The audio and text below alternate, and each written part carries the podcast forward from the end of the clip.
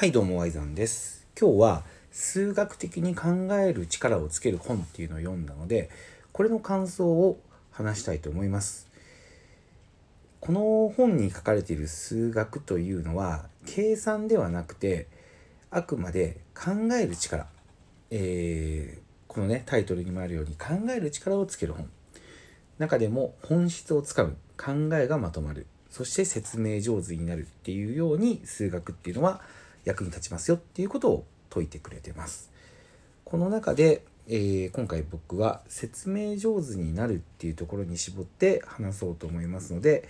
この話を聞くと説明っていうのはこういうふうにすればいいのかっていうところがわかると思います。是非最後まで聞いてみてください。はい。というわけで早速内容なんですけどここでこの本でね作者は問いを投げかけてくれてるんですけどその問いが「数学とは一体何をする学問なんでしょうかっていうふうに言ってるんですよね。これ聞いた時に多くの人がやっぱり計算っていうのがイメージとして湧いてくると思うんですよね。で確かに数学の授業ではかなりの時間を計算に費やしてきたと思います。けどここでこう問いが投げかけられるんですよね。数学の主役っていうのは本当に計算なのかと。計算っていう行為は単なる作業ですと。先生に教えられたルールの通りにやれば誰でも正しい答えを導きますと。果たしてもしね数学が計算することを主とする学問だったら本当にそうなのかここに疑問はないのかここをね投げかけてくれてるわけですよ。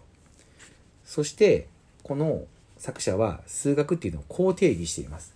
数学というのは言葉の使い方を学ぶ学問だと。ここ面白いですよね。え？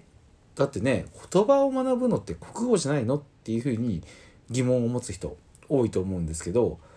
もちろんね、言葉の使い方を学ぶのは国語っていうのも正しいんですけど、数学も言葉の使い方を学ぶための学問だっていうふうに言われてるんですね。じゃあ例えばどんな言葉を学ぶのかっていうのを今から事例をもとにね話していきたいんですけど論理的な言葉を学ぶ言葉の使い方を学ぶ学問だっていうふうに言ってるんですよね。例えばねこの五角形の面積の求め方で例が話されてるんですけど皆さん五角形を頭にね思い浮かべてください。ちょっと五角形難しいかもしれないですけど思い浮かべてで五角形っていうのはあの3つの三角形が組み合わさった形なんですよね。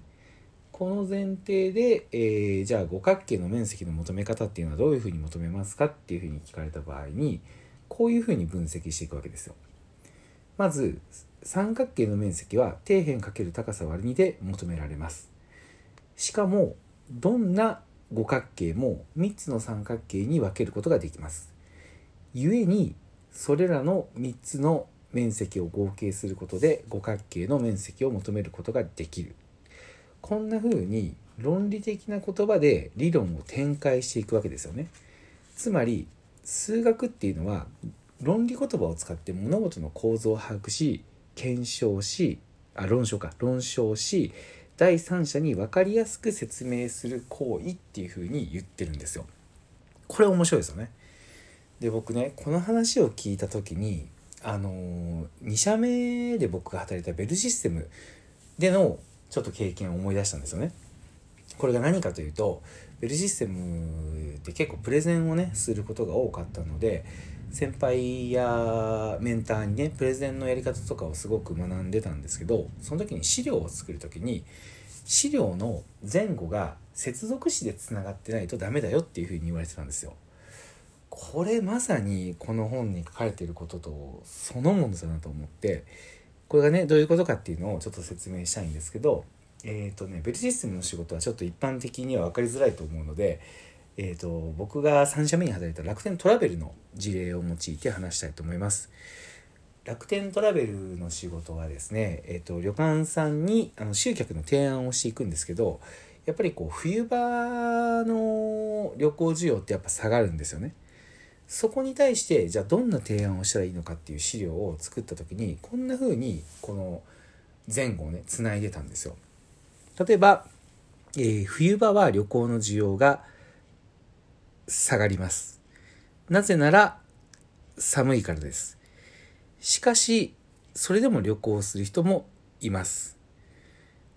なぜなら、その人たちは旅行、観光ではなくて食事を目的としているから。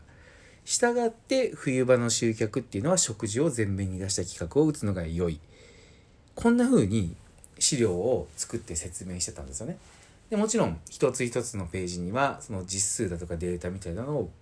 用いてました。こうすることで結構ねあの冬の食事特集やりましょうとかっていうふうに持っていくと蹴られることが多いんですけど一つ一つこう前後をね論理的につなぎながら話すと割とあ確かにそうだよねっていうふうに一つ一つ理解が進みながら話が進んでいくのでかなり提案がね通りやすいっていうのがあって僕はそれを結構地道にやってたんですよ。こんな風に物事を説明する時に構造を理解してそれを段階的に前後をつなげながら説明していく力って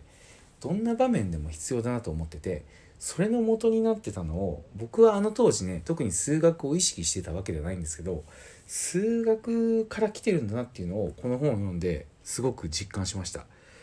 そしてねあの今回ねこの本の触りしか話さなかったんですけどこれ一冊読めば数学的に物事の構造を解いてそれを説明していくっていうのがどういうことかっていうのがすごくね分かりやすく書いてあるのでもしよかったらね概要欄にリンク貼っとくので読んでみたら面白いんじゃないでしょうかということを思いました。